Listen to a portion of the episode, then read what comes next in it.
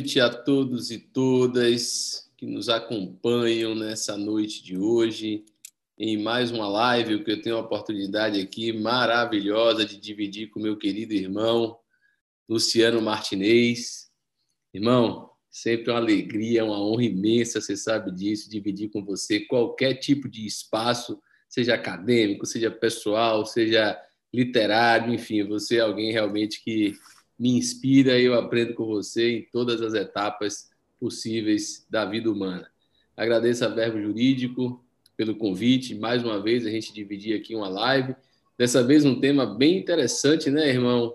Porque são três anos já Isso. da reforma trabalhista, passou tão rápido, impressionante. Há tão pouco tempo a gente estava aí discutindo é, a entrada em vigor da reforma trabalhista, que ela foi publicada ali em julho e entrou em vigor em novembro, e já se vão agora três anos da reforma, e a gente está aqui para refletir um pouquinho sobre o direito e o processo do trabalho depois de três anos da reforma trabalhista. Boa noite, irmão. Com certeza, e, e uma coisa que a gente precisa salientar é que praticamente tudo dentro da reforma gerou muita polêmica. Gerou polêmica até o dia a partir do qual ela começaria a viger. É, como você bem lembrou aí, ela teve uma vacácio, um período é, em que as pessoas se ambientaram em relação a ela, muitos eventos foram feitos é, de todas as principais categorias e comunidades jurídicas de magistrados, Ministério Público, Auditoria do Trabalho, advogados, todo mundo discutiu a reforma in, in, intensamente, especialmente porque a reforma produziu um aspecto muito marcante que foi, meu caro amigo Danilo, a mudança de alguns paradigmas que a Justiça do Trabalho tinha. Né? Temas, inclusive, alguns deles que você tem um pleno domínio. A gente vai aqui ter a oportunidade de discutir assuntos que vão certamente passar por honorários é, de advogado, honorários advocatícios, a passar sobre a justiça gratuita e que, de uma certa forma, esse pilar foi modificado. Nós percebemos uma alteração estrutural é, dentro do judiciário trabalhista e com uma pergunta muito importante: será que essa mudança ela realmente era necessária? Segundo, será que essa mudança realmente produziu algum efeito sobre a economia brasileira, como tanto se dizia? Três anos depois, estamos nós aqui para discutir esse tema, para analisar esse tema e para relembrar, junto com aqueles que nos assistem, os principais pontos de alteração nessa norma tão extensa, tão intensa, tão marcante e tão transformadora quanto foi a 13467 de 2017. E aí, amigão, vamos tratar de alguns temas. Você pode tratar de alguns, eu de outros, e vamos aí tratando e mencionando, comentando as principais novidades. Qual é a novidade? Vamos lá, irmão você achou mais marcante dentro da reforma? Se é que se pode dizer mais marcante, né? Talvez aí um, um top 5, uns cinco mais importantes, e a gente já começa por aí. Depois vamos para outros tantos. A gente pode fazer até o top 5 primeiro do processo, ou do direito material, como você preferir. Você foi muito preciso aí na sua fala quando você disse que a reforma trabalhista ela causou polêmica para todos e desde o início. É, eu tenho dito, desde a publicação da reforma trabalhista, que um dos grandes é, desafios para todos nós que vivemos o direito material do trabalho, o direito processual do trabalho, a justiça do trabalho, seja como estudantes, advogados, magistrados, servidores, professores, enfim, de uma maneira geral, o nosso grande desafio é conferir sentido e alcance aos textos. E para isso, a gente precisa reconhecer que quando uma lei é publicada, a gente recebe um texto e esse texto só se torna norma quando ele é interpretado. Sim. O conceito de norma jurídica pressupõe texto mais interpretação. E esse é o grande nosso desafio: interpretar a reforma trabalhista de maneira a aproximá-la da realidade social. E aí, quando a gente analisa algumas perspectivas dela, seja sob o prisma do direito individual do trabalho, do direito coletivo do trabalho, do direito processual do trabalho, a gente encontra realmente diversos momentos para interpretar e atribuir sentido e alcance a esse texto. Eu vou começar, se você me permite, de claro. algo que, a despeito de já termos tido, inclusive, um pronunciamento do Supremo Tribunal Federal pela constitucionalidade da mudança, me parece que agora, com o julgamento da ADI 6363, que versou sobre a MP 936 e a possibilidade de redução de salário e suspensão do contrato sem a participação do sindicato, talvez a gente tenha sido instado a refletir um pouco sobre as razões de decidir, naquele momento, sobre a, no contexto da reforma trabalhista, que levou o STF a chancelar a constitucionalidade, e, quem sabe, as razões de decidir foram diferentes agora quando da DI 6363. Eu me refiro, em particular, à constitucionalidade do fim da contribuição sindical obrigatória que foi uma das novidades trazidas pela Lei 13467 de 2017, foi objeto de uma ação declaratória de inconstitucionalidade, e o STF, sob o argumento, sob o fundamento, e aí eu me vinculo à raça descendente desse julgamento do STF, de que era chegado a hora de se alterar uma cultura de modelo sindical brasileiro e se garantir protagonismo às entidades sindicais haveria uma constitucionalidade dessa é, retirada da compulsoriedade da contribuição sindical prevista em lei. Daí eu trago para reflexão e queria ouvir um pouco a sua visão sobre isso, desde a reforma trabalhista, como você viu a, o fim da compulsoriedade da contribuição sindical, como você hoje, depois de três anos passados da reforma trabalhista, vê o mundo sindical em termos de representatividade, até que ponto o fim da contribuição sindical promoveu realmente esse aumento da representatividade das entidades sindicais? E se de alguma maneira você também percebeu, assim como eu, desde já eu antecipo para vocês, que agora no julgamento da ADI 6363, as razões de decidir que levaram o STF a concluir pela constitucionalidade do fim da contribuição sindical obrigatória não foram utilizadas para preservar o protagonismo das entidades sindicais em termos de participação nos acordos para redução de salário e suspensão do contrato. Bom, é, você começou bem tratando de um assunto que é icônico, diria, né, que é o assunto correspondente ao sistema sindical brasileiro. É, não foi, digamos assim, dentro da reforma trabalhista um dos temas mais atingidos.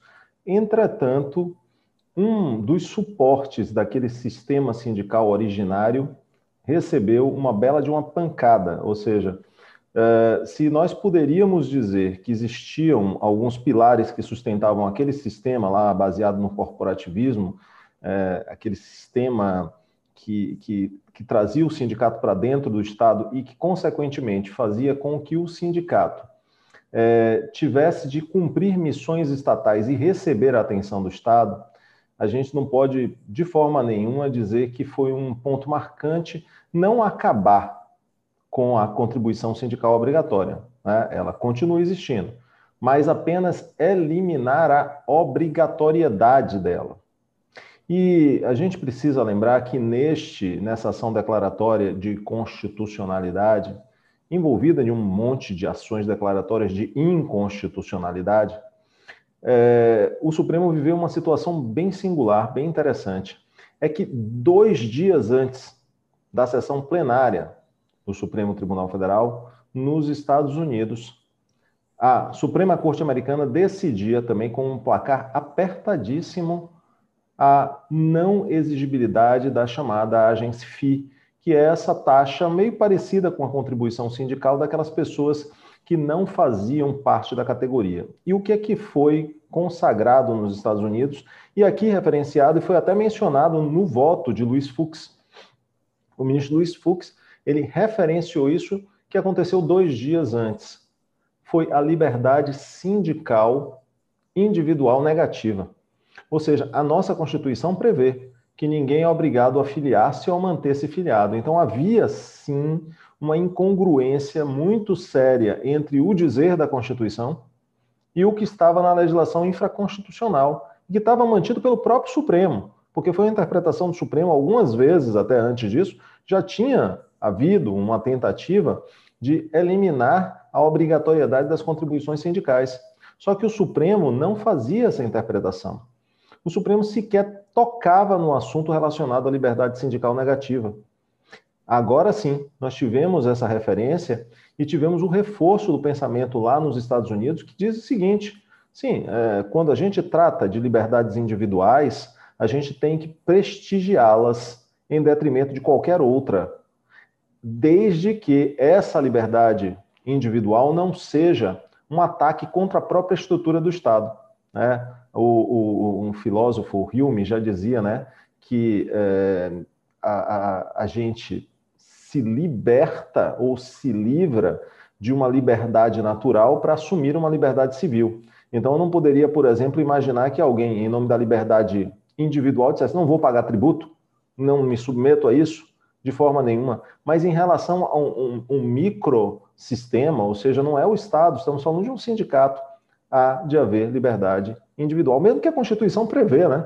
Então, era uma, uma verdadeira contradição essa situação que estava existente e, na minha opinião, eu acho que o Supremo andou bem nesse particular. As coisas começaram a se transformar no sindicalismo brasileiro de uma forma meio que às avessas, né?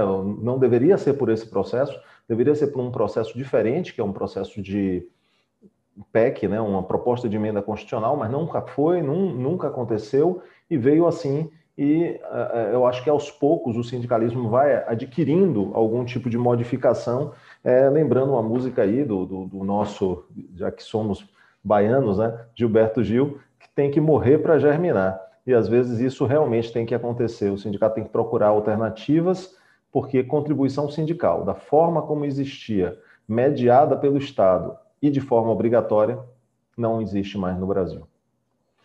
Tá? E assim, eu posso colar com outro assunto, e aí você emenda.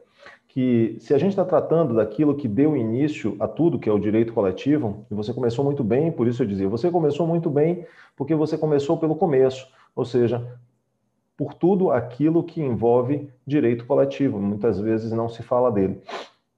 Mas um aspecto interessante, até, digamos assim, contraditório, foi aquele que dizia respeito a, de um lado, tirar esse suporte financeiro obrigatório e, de outro, aumentar a responsabilidade dos sindicatos no que diz respeito à vigilância em relação àquilo que acontecia com os integrantes da categoria, pois as negociações coletivas passaram lá, 611A, a ter uma prevalência sobre o que fosse negociado no infraconstitucional. O que, é que você acha desses dispositivos? É, qual a sua crítica ali para o 611A, o 611B também, né, que diz o que é o que é objeto ilícito, né, o que não seria admissível para fins de negociação, e aí a gente tem um desfecho triunfal com um parágrafo único do 611B, dizendo que duração do trabalho, período de descanso não são normas de medicina e saúde do, do trabalho. Pois bem, essa temática da prevalência do negociado sobre o legislado é uma das temáticas que me parece que, é, ao longo do tempo, nós é, é, é estivemos um tanto quanto distantes de alguns critérios é, objetivamente delimitados para contemplar os limites da negociação coletiva, dizer o que, é que seria possível, o que, é que, o que não seria possível a nível de negociação coletiva. Eu me lembro que eu sempre fiz, habitualmente, pesquisas constantes na, jurisprudência do Tribunal Superior do Trabalho acerca das possibilidades de prevalência da negociação coletiva sobre o legislado. E eu percebia, enquanto estudante de direito do trabalho, que não havia critérios objetivamente definidos e eu me preocupava muito com aquilo.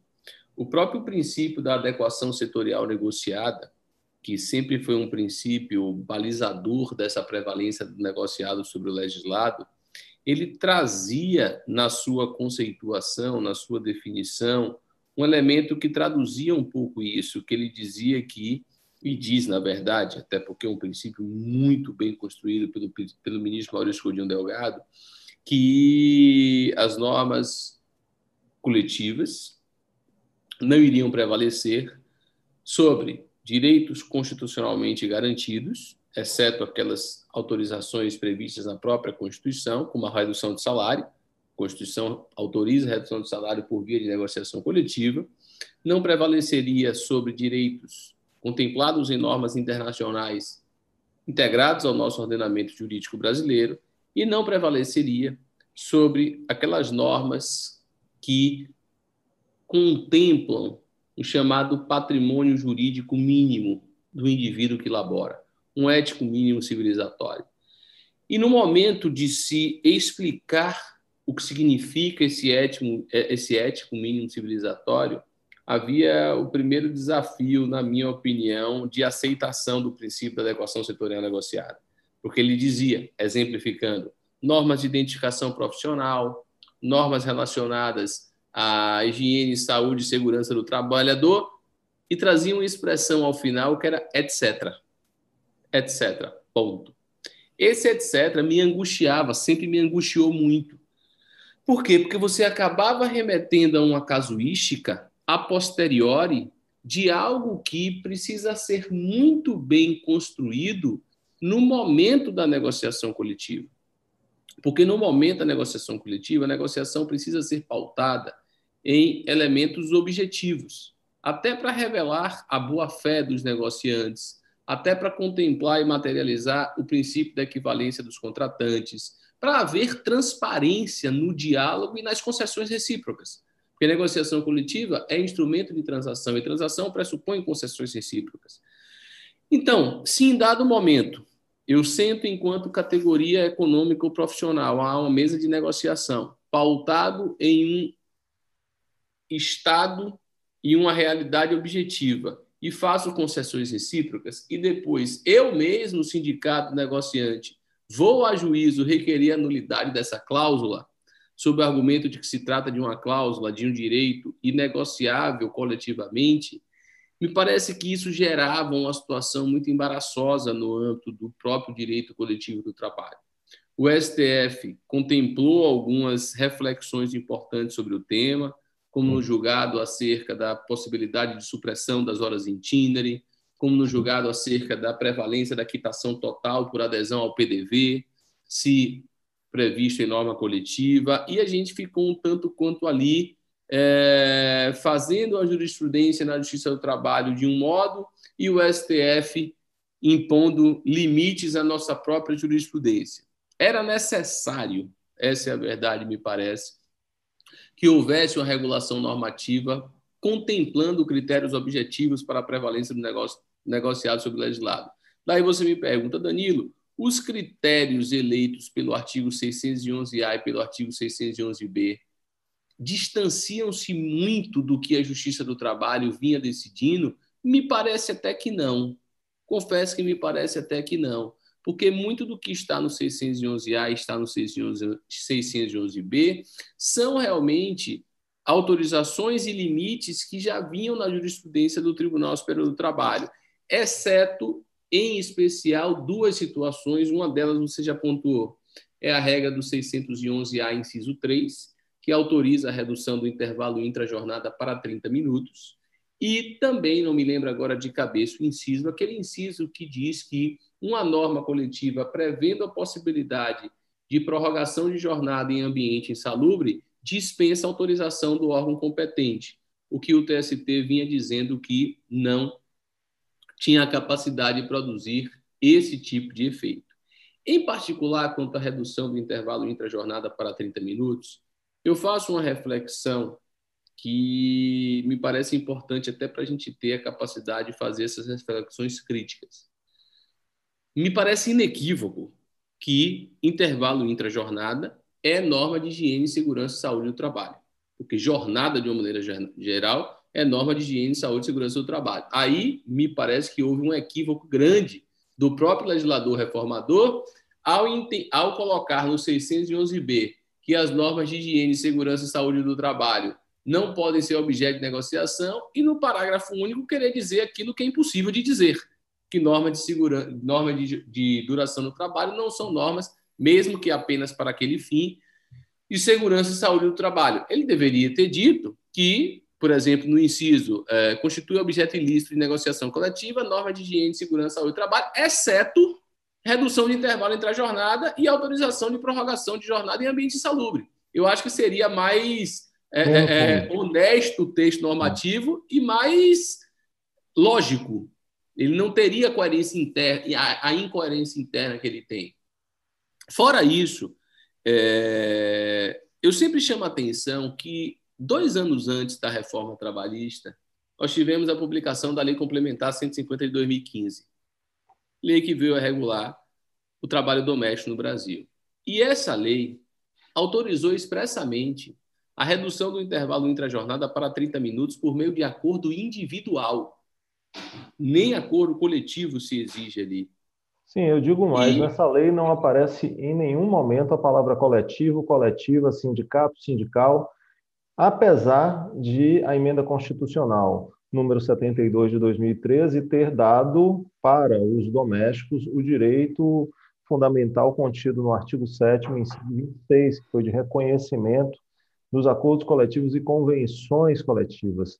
Então, foi para nada, porque a lei complementar não fala em nenhum momento. Você pode botar lá um Ctrl F na, na lei complementar de número é, 150 de 2015, que você não vai ver em passagem nenhuma em uma desses vocábulos, nem coletivo, nem coletiva, nem sindical, nem sindicato. Nada, absolutamente nada. Ou seja, tudo é, é feito verdade. por negociação individual e esse modelo que foi aplicado aos domésticos serviu de inspiração para a reforma trabalhista de 2017, com as sistemáticas todas sendo feitas por negociação individual, inclusive uma criação de um banco de horas, que é o banco de horas mensal, que é possível que você faça ajustes dentro do mês sem precisar de negociação coletiva. Ah, é, desculpe interceder, mas me lembra muito uma, uma canção, uma música de Paulinho da Viola, que ele diz assim: tá legal, eu aceito o argumento, mas não me altere o samba tanto assim.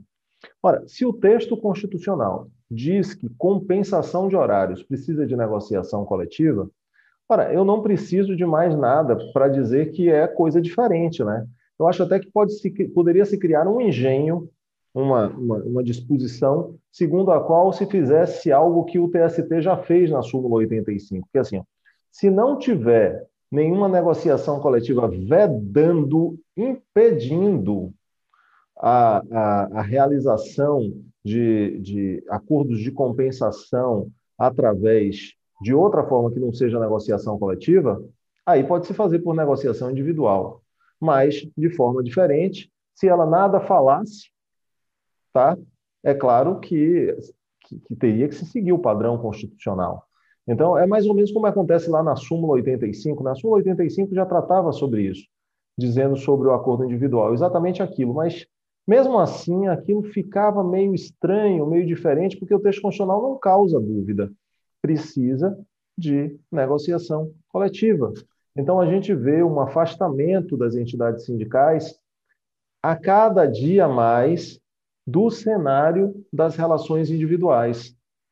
E, paradoxalmente, elas são chamadas a produzir negociações coletivas que são capazes de suprimir direitos que estão nas relações individuais.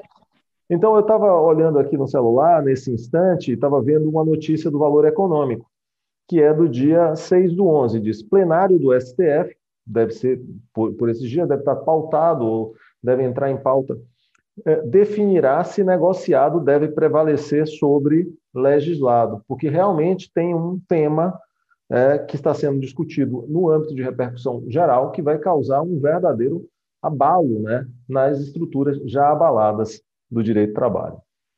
Aí a gente acabou entrando em um tema das relações individuais de trabalho, meu caro amigo.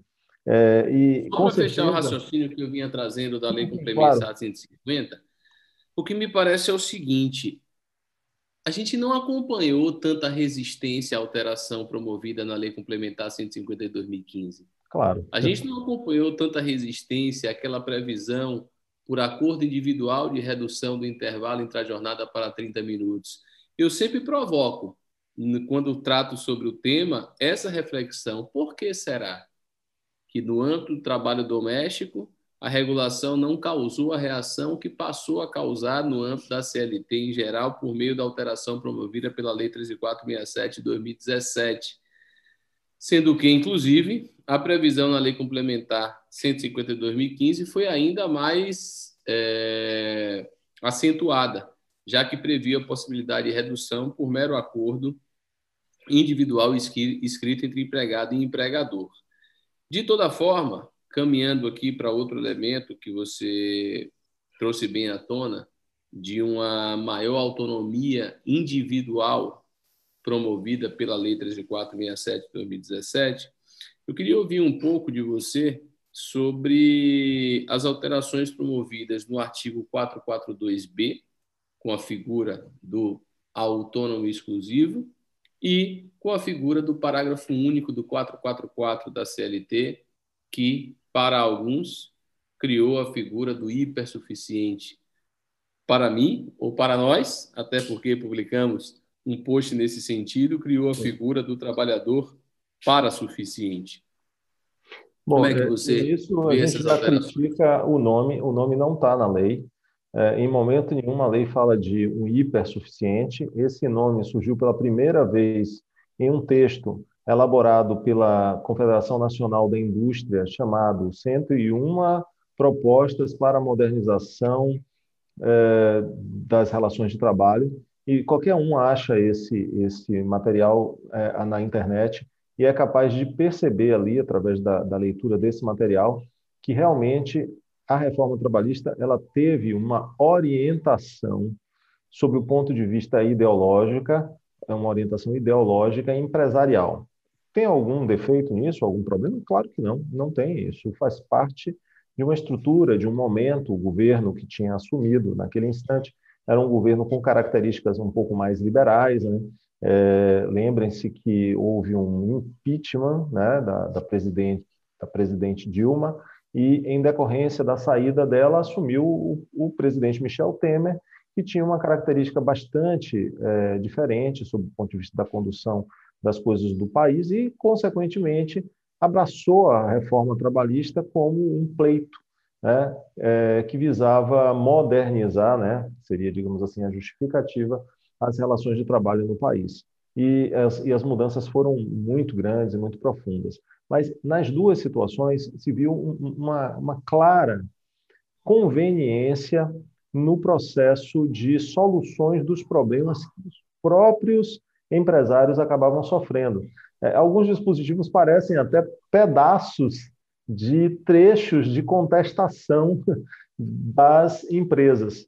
Né? E um deles é aquele que é para dar uma, uma, uma digamos, é, tranquilizada, que não acaba dando tranquilizada nenhuma por causa do princípio da primazia da realidade, né?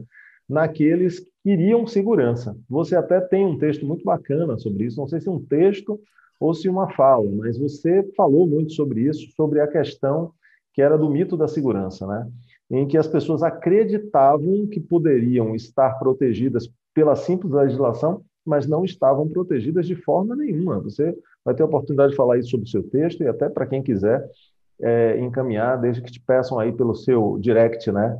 é, no, no, Danilo é, Gonçalves Gaspar, ah, arroba Danilo Gonçalves Gaspar, é isso aí que é o seu, o seu Instagram. Eu sei porque a gente publica junto e eu toda hora estou escrevendo esse, esse Instagram. Então, foi uma loucura aquilo ali, foi simplesmente dizer o óbvio, né? Dizer que quem realiza trabalho autônomo é autônomo e que quem realiza trabalho autônomo não é empregado, e se não é empregado, não tem direitos de empregado é, é uma norma extremamente tautológica, perigosa, tá? Que prevê a necessidade até de formalização dos contratos que sejam realizados é, sob características diversas do contrato de emprego, então precisaria se fazer um contrato formalizado para se dar mais fortaleza, mas mesmo assim não se daria certeza.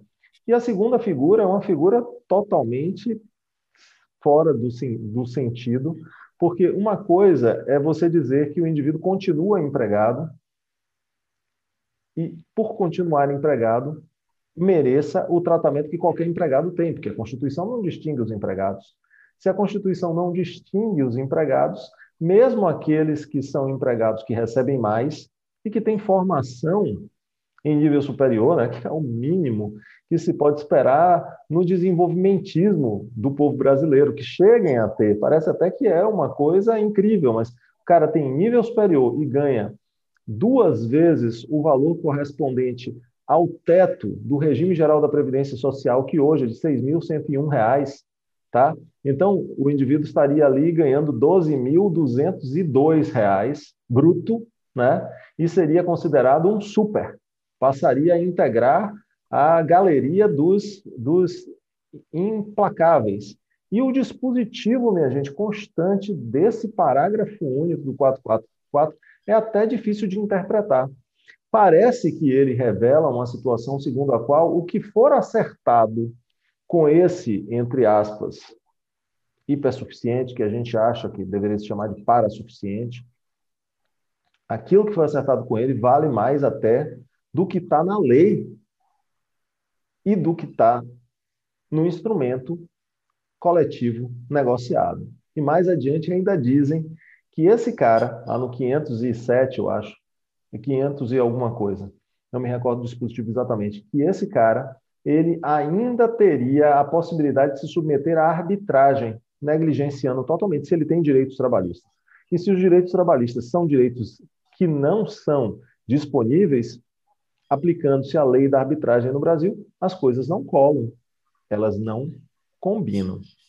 Curioso que esse da arbitragem é, aparentemente é o mesmo cidadão, mas não é o mesmo cidadão, porque no artigo da arbitragem, que é o 507A, não se exige diploma de ensino superior. E certa feita eu vi uma reportagem, uma entrevista com pessoas que participaram ativamente da elaboração do texto da reforma trabalhista e perguntaram isso. Por que no 507A não se exigiu ensino superior e no parágrafo único do 444 do 444 da CLT se exigiu ensino superior? E a resposta para mim, confesso, foi no mínimo surpreendente. Foi no sentido de dizer que queriam que a arbitragem fosse utilizada principalmente para jogadores de futebol. E a grande maioria dos atletas profissionais de futebol no nosso país não possui ensino superior completo. Então, se se colocasse a exigência do ensino superior completo ali, se estaria tirando do âmbito de aplicação da norma o seu principal destinatário esperado, que seriam os atletas de futebol. Não sei se você já ouviu essa explicação, mas ela foi bem marcante para mim na época, quando da entrada em vigor da reforma trabalhista. Outro tema que eu acho que a gente pode refletir também, é, de uma maneira interessante, sobretudo porque nós passamos a ter agora, com a pandemia da Covid-19, seu uso em maior escala, é a questão do teletrabalho. E eu vou pensar um elemento específico do teletrabalho, que é a inclusão do teletrabalhador no artigo 62 da CLT. Sim. O curioso, me parece, é que o artigo 62 da CLT ele já vinha caminhando, principalmente no que toca ao inciso 1, para um desuso. Um desuso por conta da evolução tecnológica, porque está cada dia mais difícil você ter um trabalhador externo que tenha efetivamente uma impossibilidade de controle, que exerça uma atividade incompatível com o controle, porque hoje você imagina as próprias empresas transportadoras, elas botam lá no site para atrair o cliente, sua carga é monitorada da hora que você entrega à hora que ela é recebida. Ora, se a carga é monitorada, aquele que está levando a carga também pode ser monitorado. Então, o grande exemplo de trabalhador externo, historicamente, que era o motorista, ele passou a ter uma regra expressa na CLT, obrigando o controle, inclusive, em uma das alterações promovidas ali é, naquele capítulo sobre, sobre os motoristas profissionais. Então, a gente vinha para um processo de desuso do 62, em especial o inciso 1, quando vem a reforma trabalhista e inclui o teletrabalhador no 62 do inciso 3. Como é que você encarou essa inclusão? E deixo aqui uma reflexão e uma pergunta. O fato do inciso 3 ter incluído o teletrabalhador sem ter colocado o adicional de dizer, por exemplo, teletrabalhador desde que não tenha controle de horário. Você entende que isso impede que interpretemos dessa maneira? É, o, o, artigo 62, eu sou até suspeito de falar dele, porque eu considero que ele é inconstitucional. Quer dizer, não só inconstitucional, porque ele tem pedaços pós-Constituição de 1988, pedaços anteriores à Constituição de 88. Então, ele seria não recepcionado pela Constituição de 88 naquilo que é redação anterior e inconstitucional em tudo que a redação tenha sido produzida depois de 88, inclusive essa que introduz aí os teletrabalhadores entre aqueles que não têm direito à duração do trabalho. Eu preciso destacar, e muita gente acaba não percebendo, que esse dispositivo contido no artigo 62, ele tira do trabalhador todos os direitos relacionados à duração do trabalho. Ou seja, não somente tira o direito a horas extraordinárias, que é o que mais se fala, mas tira também o direito ao intervalo, imagine, não tem sistemática de intervalo, e tira o direito ao pagamento do adicional noturno, tá? Então, é retirada, diz assim, não se aplicam os direitos previstos neste capítulo aos, ou seja, todos os direitos que estão relacionados à duração do trabalho. É, não me parece admissível, porque você viola o princípio da igualdade, os trabalhadores precisam ser tratados de forma igual e eles não têm, neste particular, desigualdade. Não é uma desigualdade, não é uma desigualdade o cara fazer serviço externo, é uma particularidade do trabalho e não do trabalhador. É, ou ainda ele é, está em uma situação em que ele exerce um, um cargo uma, ou uma função de gerenciamento, e essa função de gerenciamento não o torna um trabalhador autônomo, porque conforme a súmula 269 do TST, ele sobe, sobe, sobe, sobe, na empresa ele deixa de ser um empregado e passa a ser um trabalhador autônomo, como aconteceu, por exemplo, um exemplo concreto que a gente tem, apenas para lembrar de tantos outros que a gente tem, mas esse é, é uma pessoa famosa, que era Graça Foster, que foi presidente da Petrobras, ela era empregada da Petrobras. Então, quando ela passou a ser presidente da Petrobras, escolhida pelo Conselho de Administração, Graça Foster teve suspenso seu contrato de emprego e passou a ser administradora, CEO da Petrobras. Consequentemente, ela não estava submetida às regras jurídico-trabalhistas contidas na CLT. Aí é problema dela se ela ficasse o dia inteiro realizando as atividades ou não, porque ela não estaria submetida a essa norma que protege os trabalhadores subordinados com diversas outras características. Então, eu tenho, pela disposição contida no artigo 62, uma verdadeira aversão sob o ponto de vista da existência do dispositivo, que me parece ser uma reminiscência de um momento que a gente não vive mais. Como você muito bem falou, os meios tecnológicos permitem que nós tenhamos é, a posição do trabalhador dentro de um espaço que é possível de ser determinado ali com poucos metros de erro, né? um celular se o trabalhador tem um celular, recebe um celular, ele tem dentro um GPS, o celular da empresa, a empresa sabe onde é que ele está, e não se pode nem dizer que o local onde ele esteja durante o expediente seja alguma coisa que só interessa a ele e ninguém mais, não interessa a empresa.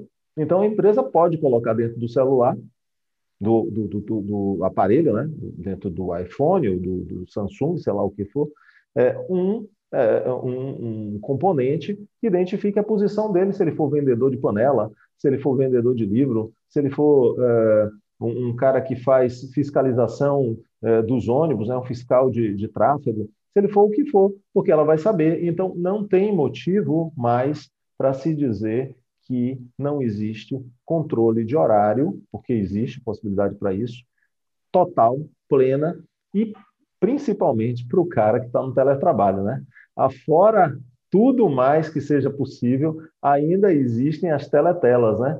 Porque aqui, como a gente está sendo é, gravado aí, filmado pelas videocams, também qualquer tipo de trabalhador que use um notebook pode estar sendo filmado. Ainda existe possibilidade de confirmar se é ele mesmo que está trabalhando através desses dispositivos que o meu computador tem, é, de você colocar o dedo e identificar é, a sua impressão digital para você abrir o sistema é, e tantos outros. Então, assim, é, para mim, foi uma, uma, um dispositivo que produz inconstitucionalidade, mas quem quer ir contra ela deve buscá-la e quem dela se favorece deve se favorecer mesmo, deve pedir na justiça, porque o dispositivo está aí vigendo, né? Eu não sei se você viu recentemente, tivemos uma decisão muito interessante de relatoria do ministro Cláudio Brandão, tratando justamente dessa hoje é, impossibilidade de um motorista exercer uma atividade incompatível com controle de horário, para você ver como a tecnologia nos fez mudar por completo a concepção do que tínhamos desse tipo de trabalho. Um outro tema também muito polêmico produzido pela reforma trabalhista, ainda no campo do direito material, e depois eu acho que a gente já pode passar para processo, sim, sim, claro. foi a temática, e inclusive é, vale relembrar que a reforma trabalhista entra em vigor dia 11 de novembro de 2017 e no dia 14 ela é objeto de uma medida provisória, que é a medida provisória 808 de 2017, que altera diversos dispositivos alterados pela reforma trabalhista. Sim. Altera sistematicamente o tema do trabalho intermitente, altera sistematicamente a questão das gorjetas. A questão das gorjetas ficou aí é, na minha opinião, a temática das gorjetas, a regulamentação normativa das gorjetas no Brasil é o grande exemplo de uma atuação desastrosa do poder legislativo anárquica, e do, né? anárquica. anárquica, pois é, é uma boa expressão mesmo, porque o legislativo tem sua responsabilidade e o executivo também tem, porque foi um misto de é, atuações por meio de lei de medidas provisórias que acabaram por fazer com que hoje a gente olha para trás e não tenha mais regulamentação ali daquela sistemática das gorjeiras, até porque a última que tentou restabelecer a sistemática, salvo engano, foi MP 905, aquela do contrato de trabalho verde e amarelo, e ela também é, caducou, não foi convertida em lei. Mas, é, de uma maneira mais específica, queria falar um pouco da tutela jurídica do dano extrapatrimonial. Sim. Em particular, no que toca à vinculação do valor da indenização ao salário do empregado, ao salário do empregado. E quando a gente vincula a indenização ao salário do empregado, a gente tem uma possibilidade concreta de, num caso concreto, perdão da repetição aqui da redundância, tratar duas situações idênticas. Basta a gente pensar, por exemplo, sempre dou esse exemplo, dois trabalhadores, um que recebe dois mil reais de salário e outro que recebe dez mil reais de salário, estão deixando a empresa no mesmo momento, cai alguma coisa do teto da empresa, atinge os dois, e os dois têm a mesma lesão instantânea e têm as mesmas sequelas. Se nós formos para o campo de responsabilização civil, indenização por danos morais e aplicarmos o conteúdo da reforma trabalhista nesse particular, a indenização de um deles vai ser cinco vezes maior do que a indenização do outro, por conta do valor do salário por ele recebido. Como é que você encara a constitucionalidade desse dispositivo? É, o TRT de Minas Gerais até foi um, uma, um processo sob a relatoria de Sebastião Geraldo Oliveira. Declarou a in, o plenário né, do TRT Mineiro declarou a inconstitucionalidade desse dispositivo, porque evidentemente ele viola a Constituição na medida em que a Constituição prevê que a lesão tem que ter uma a lesão não, a indenização tem que ter uma relação com o agravo. Então, se você cria uma tabelinha, né, um tabelamento é, para estabelecer quanto é que cada um vai receber, levando em consideração o valor do seu salário, até houve uma tentativa no 808, que foi a tentativa de fazer com que esse valor fosse trocado para o, o teto, né, o, o, o valor é, do, do teto de benefícios do regime geral da Previdência Social mas não deu certo. A, a, a medida provisória ela não foi convertida em lei, ela perdeu a sua vigência e depois dela um monte de outras perderam a vigência, parece que virou uma verdadeira febre essa, como o Congresso não quer analisar, ele deixa mesmo para lá e, e, e, não, e não acontece nada e nem faz decreto legislativo para poder cuidar dos efeitos produzidos por essas mudanças. A MP também tentou fazer uma coisa que foi interessante, que foi tirar essa limitação na hipótese de morte. Ela Sim. inseriu um parágrafo específico lá dizendo que esses parâmetros estabelecidos, como você bem disse, ela tirou o salário contratual e passou a usar como parâmetro o limite máximo do regime dos benefícios do regime geral de previdência social e acabou incluindo um parágrafo dizendo que esses limites não se aplicavam em caso de morte, porque assim, em caso de morte, eu acho que é o momento que mais choca você limitar o valor da indenização ao salário do ofendido, porque você tem tragédias como, por exemplo, a tragédia de Brumadinho, a tragédia de Mariana, Quantos trabalhadores faleceram dentro de uma mesma circunstância fática? A dor não se mede pelo salário contratual de ninguém. Esse argumento me parece de que você não pode permitir um enriquecimento sem causa, ele me parece extremamente falacioso quando a gente fala do tema, porque se fosse sem causa, a gente não deferiria sequer a indenização. Se a indenização é deferida, a causa existiu para tanto. Então, enriquecimento sem causa a gente não pode falar quando fixa uma indenização por danos morais. E o que eu acho interessante nesse dispositivo, me desculpe, é, o registro dessa particularidade, é que a gente encontra na legislação da reforma trabalhista uma série de disposições que são assim meio que utilizadas em próprio benefício.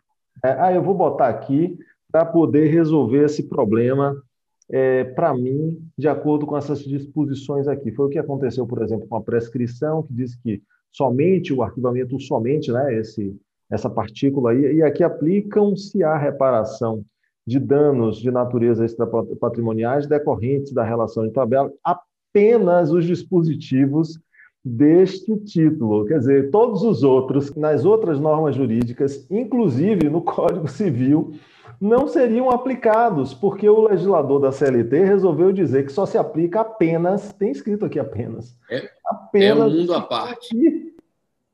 Como se fosse. É curioso.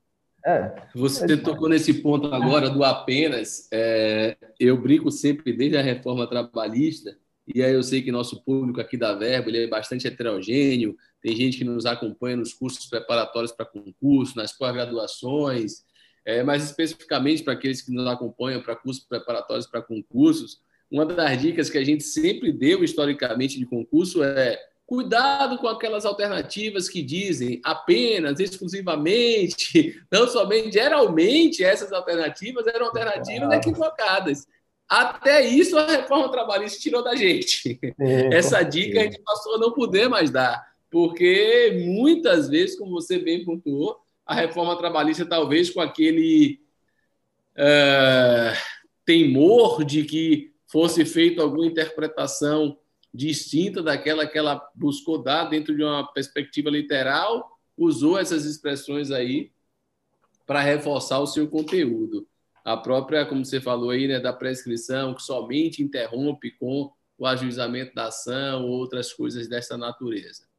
Vamos passar para processo?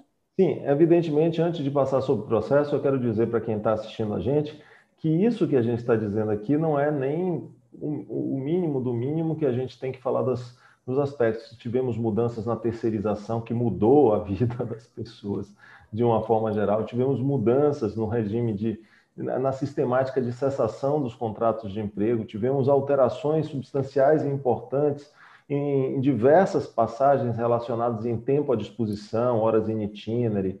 É, tivemos alterações significativas também em relação à sistemática de prescrição, à sistemática de sócios retirantes, à sistemática de grupo econômico, a, a aspectos relacionados a, prêmios, prêmios também, os prêmios que sempre foram salário-condição passaram a se transformar em uma verba de natureza não remuneratória por força de lei. Então, uh, houve um, uma série de, de, alterações ali no âmbito das relações materiais, mas não terminou ali, nem terminou no âmbito das relações coletivas. Estendeu-se a reforma também no âmbito processual. E no âmbito processual, eu tenho certeza de que uma das mudanças mais significativas que ali aconteceram disseram respeito a, disse respeito a a criação de uma sistemática de honorários advocatícios, tal qual nunca antes a gente tinha praticado. porque a justiça do trabalho sempre foi uma justiça gratuita, porque ela surgiu administrativamente. E, e até por isso a gente chama de reclamante, reclamado, a gente não chama. Reclamação trabalhista, é, notificação. trabalhista, notificação em vez de intimação e citação. Isso são, são particularidades que, que estão incrustadas em uma história, né? É, a gente até falou lá nos nossos cards que isso é, é, é, a origem etimológica tem a ver com a origem histórica da própria Justiça do Trabalho, que somente se transformou em um órgão judiciário, efetivamente, na década de 40, ali 41, e a partir de 46 foi constitucionalizado, né, com a Constituição daquele ano. Então, a Justiça do Trabalho levou consigo essa, essa pecha administrativa e particularidades administrativas. Era uma justiça gratuita, sem custas, custas nunca a priori, sempre a posteriori, e também ela não tinha necessidade de advogado. Ainda temos o justo postulante, né? Mas agora a gente tem a sistemática de honorários advocatícios. E esse meu amigo aqui, ao lado, tem obra sobre justiça gratuita e honorários advocatícios, então vamos aproveitar a sapiência dele para que ele possa nos esclarecer o que é que mudou efetivamente. Nós tivemos duas mudanças, é, na verdade, três mudanças. Vou falar tanto de justiça gratuita, como de honorários periciais, quanto de honorários advocatícios. Nós tivemos três mudanças de muito impacto, a depender, sobretudo, de como interpretemos as mudanças. A primeira delas se refere à hipótese de concessão ou às hipóteses de concessão do benefício da justiça gratuita. Porque o artigo 790 foi alterado e substituiu-se a expressão declarar pela expressão comprovar, não ter condições de arcar com as custas do processo, o que para muitos significa dizer que não é mais possível conceder o benefício da justiça gratuita pela mera declaração de pobreza ou com a juntada, ou a mera juntada de declaração de pobreza. Eu venho defendendo essa tese desde o advento da entrada em vigor da reforma trabalhista, trouxe essa tese no livro, de que a gente não pode interpretar a CLT de maneira isolada do sistema jurídico. A gente tem que interpretar o sistema jurídico como um todo. E nós temos dois dispositivos normativos. Um,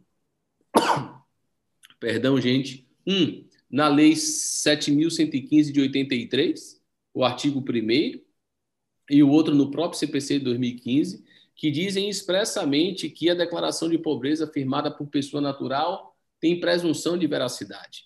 Ora, se a declaração de pobreza firmada por pessoa natural tem presunção de veracidade, se um trabalhador que recebe mais do que 40% do teto do INSS, isso é importante que se diga, porque se ele receber até 40% do teto do INSS, ele não precisa nem juntar a declaração de pobreza, porque ele está dentro de um critério objetivo, que é receber salário igual ou inferior a 40% do teto do INSS.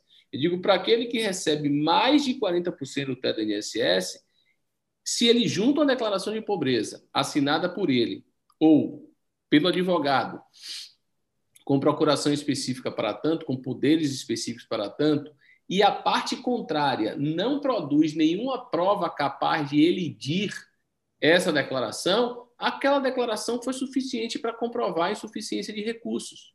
Por quê? Porque o artigo 374 do CPC, salvo engano, no inciso 3 ou 4, não me lembro agora qual inciso, diz que não dependem de provas os fatos em cujo favor milite presunção legal de existência de veracidade.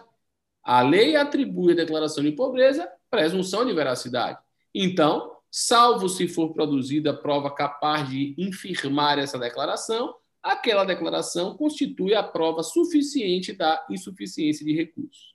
A gente já tem decisões de mais de uma turma do TST, inclusive, nesse sentido, já interpretando o 790, parágrafo 4 nesse sentido, de que a declaração de pobreza ainda é suficiente para a concessão do benefício da justiça gratuita.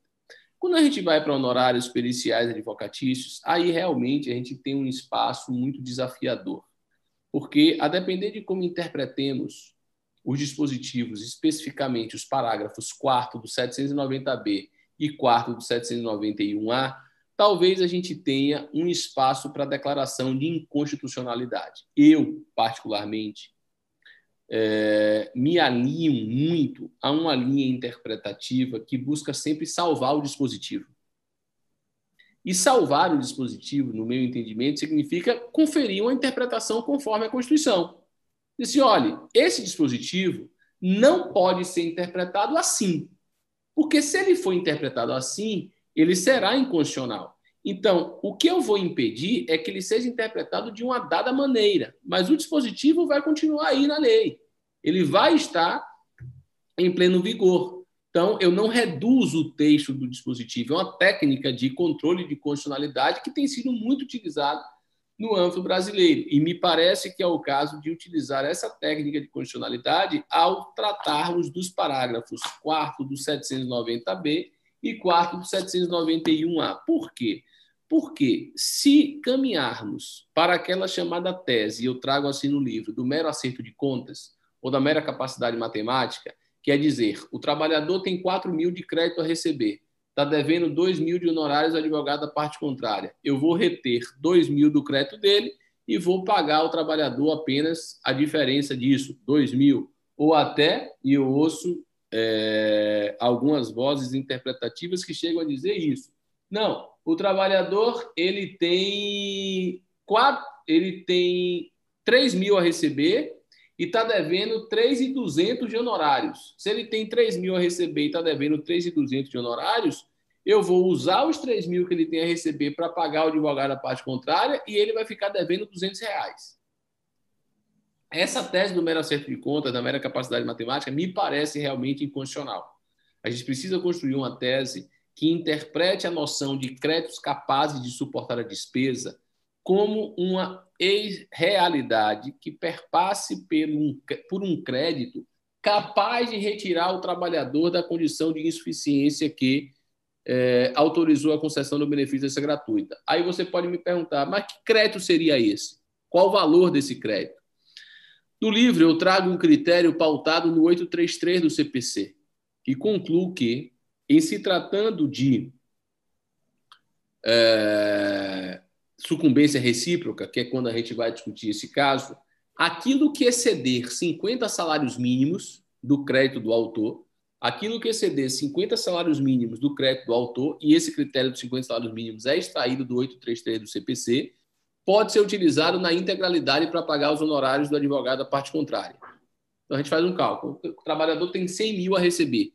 Ok, Quanto é que dá 50 salários mínimos? Vou arredondar aqui, dá 55 mil reais. Pronto, essa diferença, esses 45 mil reais, eu posso usar para pagar o advogado da parte contrária. Eu vou reter do crédito do trabalhador e vou pagar os honorários do advogado da parte contrária, mesmo que o trabalhador ainda seja beneficiado da justiça gratuita.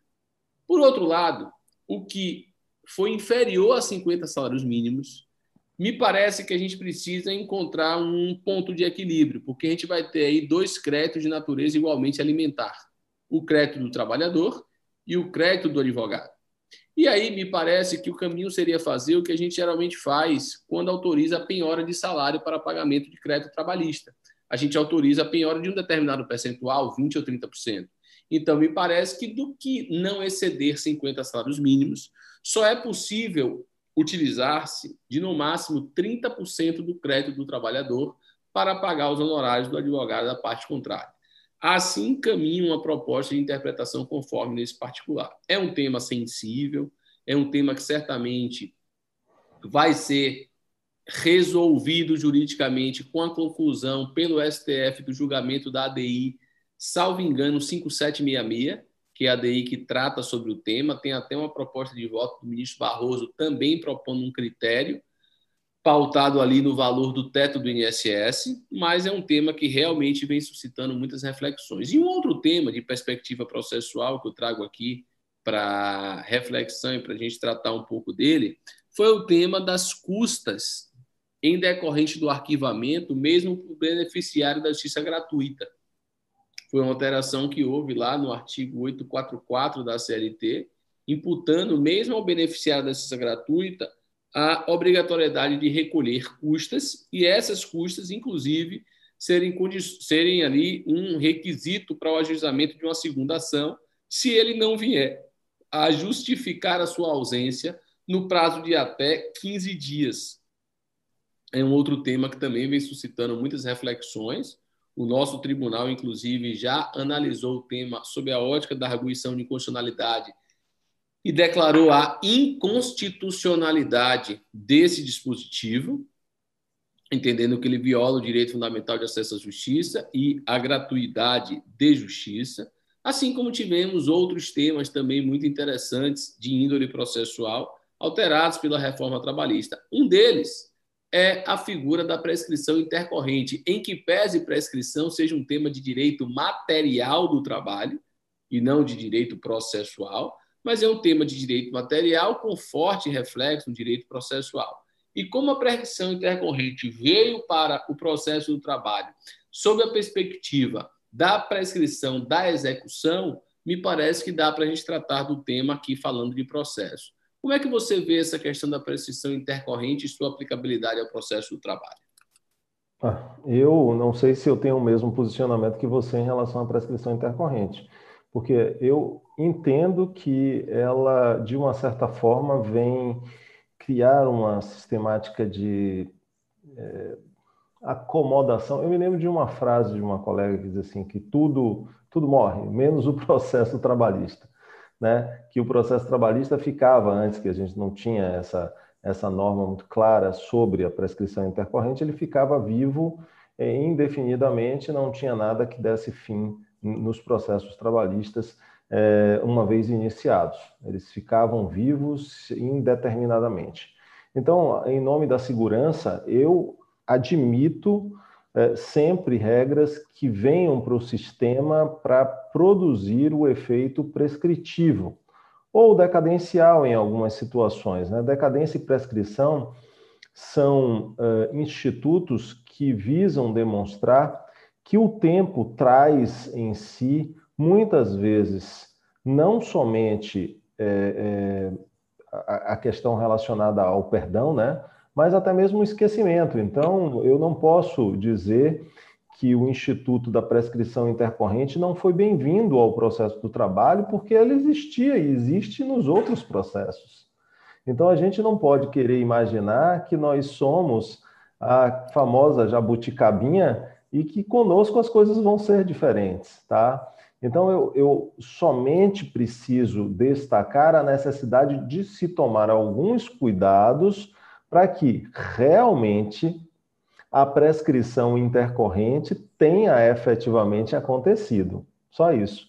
Vale dizer, é necessário que o tempo né, que o processo fica parado, sem nenhuma movimentação pela parte que deveria movimentá-lo, tenha sido contado a partir de um determinado instante em que, inequivocamente, a parte que deveria tê-lo movimentado ficou ciente dessa necessidade e nada fez, tá? Aí é, é importante que a gente determine isso e que a parte, é claro, seja acompanhada de advogado. Só isso, mas se, se em relação ao próprio instituto, eu sou favorável, sim, acho que ela é, regula, acaba não eternizando conflitos, que é a pior coisa para uma sociedade é ver conflitos eternizados, como, aliás, existiu antes nesses processos trabalhistas em que ninguém dava conta deles, ninguém estava interessado em dar andamento neles e a gente tinha que considerar que eles estavam vivos, porque nada os fazia morrer. Esse e é a temática do novo regramento da exceção de incompetência, irmão? O que é que você tem achado eu, dela? Já enfrentou na prática essa nova sistemática? Eu sou favorável, eu sou favorável em relação a isso. É, eu, sabe, Danilo, eu escrevi, você conhece, né? Eu escrevi um livro sobre reforma trabalhista uh, na época da reforma, três anos passados. É, é, eu tive duas edições. É, esse aqui, Reforma Trabalhista, entendo que mudou. E de lá para cá, os posicionamentos que eu tomei no livro não, não por vaidade digo isso, mas por felicidade, eles estão sendo confirmados. Entre os quais o, o tema relacionado à, à nova redação do 800. Algumas pessoas diziam: não, a redação do 800 não impede que você depois apresente a sessão de incompetência na mesa. Tipo, Era a minha posição, inclusive. Era a minha é, posição. Mas para que então? finalística. Mas para que então existe um dispositivo que dá um prazo para que você possa praticar uma determinada é, um, um, determinado ato jurídico, né? e depois esse ato jurídico você vai dizer: não pratiquei juiz, não pratiquei Estado, não pratiquei sociedade porque eu não quis, e eu sabia que você botou isso para nada. É claro que não, né? Então, efetivamente, você tem, e achei mais justo até, porque eu já vi, sabe, Danilo, eu tenho 25 anos de magistratura, eu já vi foi coisa. Entre as várias coisas que eu já tive a oportunidade de ver, eu vi gente, por exemplo, ajuizando ação contra diversas pessoas em diversos lugares do Brasil, nessas demandas que têm é, múltiplos é, réus, os réus vindo de lugares mais diferentes do Brasil para poder apresentar a exceção de incompetência em mesa de audiência. Né? Olha o dispêndio que tem. Hoje a gente tem formas telepresenciais e a gente até poderia dizer que agora dava para manter aquela sistemática do passado. Mas na época da reforma não se imaginava que íamos ter uma pandemia. Então eles criaram uma sistemática em que o cara, antes da audiência, o, o grande risco é que às vezes a empresa é notificada e o empresário fica com o troço na mão, achando que ainda a sistemática é antiga. E aí não diz para o advogado, ou não procura o advogado em cinco dias, eu acho pequeno o prazo. Então, em cinco dias desde a notificação, a empresa pode dizer: não, não é nessa jurisdição, é em outra. É, então, eu quero discutir isso aqui antes de ter audiência, porque eu não vou gastar meu dinheiro para ir para, sei lá, para o, o, vamos dizer, um lugar bem longe do Brasil, o Amapá, para eu ir, que o transporte aéreo é difícil, custa mais caro do que para a Europa, né? ir para lá para fazer uma audiência e no final das contas não adiantar nada, porque o juiz é, vai reconhecer que era em outro lugar, mas eu gastei meu dinheiro para ir até o Amapá, ao invés de ter feito isso tudo de Salvador e ter dito, não, aqui em Salvador, que é a jurisdição competente, juiz do Amapá mande para Salvador, e depois de todo o processamento ele mandar para Salvador, e eu não ter esse custo, não ter essa despesa. Eu achei que foi uma das coisas boas, assim como também impedir a desistência, sabe, Danilo? É, é depois que o réu é, é, junta a sua contestação. Quando ele junta a contestação, aí já não dá mais para que você, mesmo no processo eletrônico, para haver desistência, né? Aí tem que, tem que de fato, é, haver uma, um, um, manejo aí nesse particular. Eu só eu faço vi... uma observação nesse tópico específico da desistência, que me parece que a gente precisa diferenciar ato de sistema de ato de processo porque uhum. alguns réus protocolizam a contestação com sigilo. E ao protocolizar a contestação com sigilo, me parece que ele não oferece a contestação. Veja que o texto da CLT diz assim: oferecida a contestação, o autor não poderá desistir da ação sem consentimento do réu.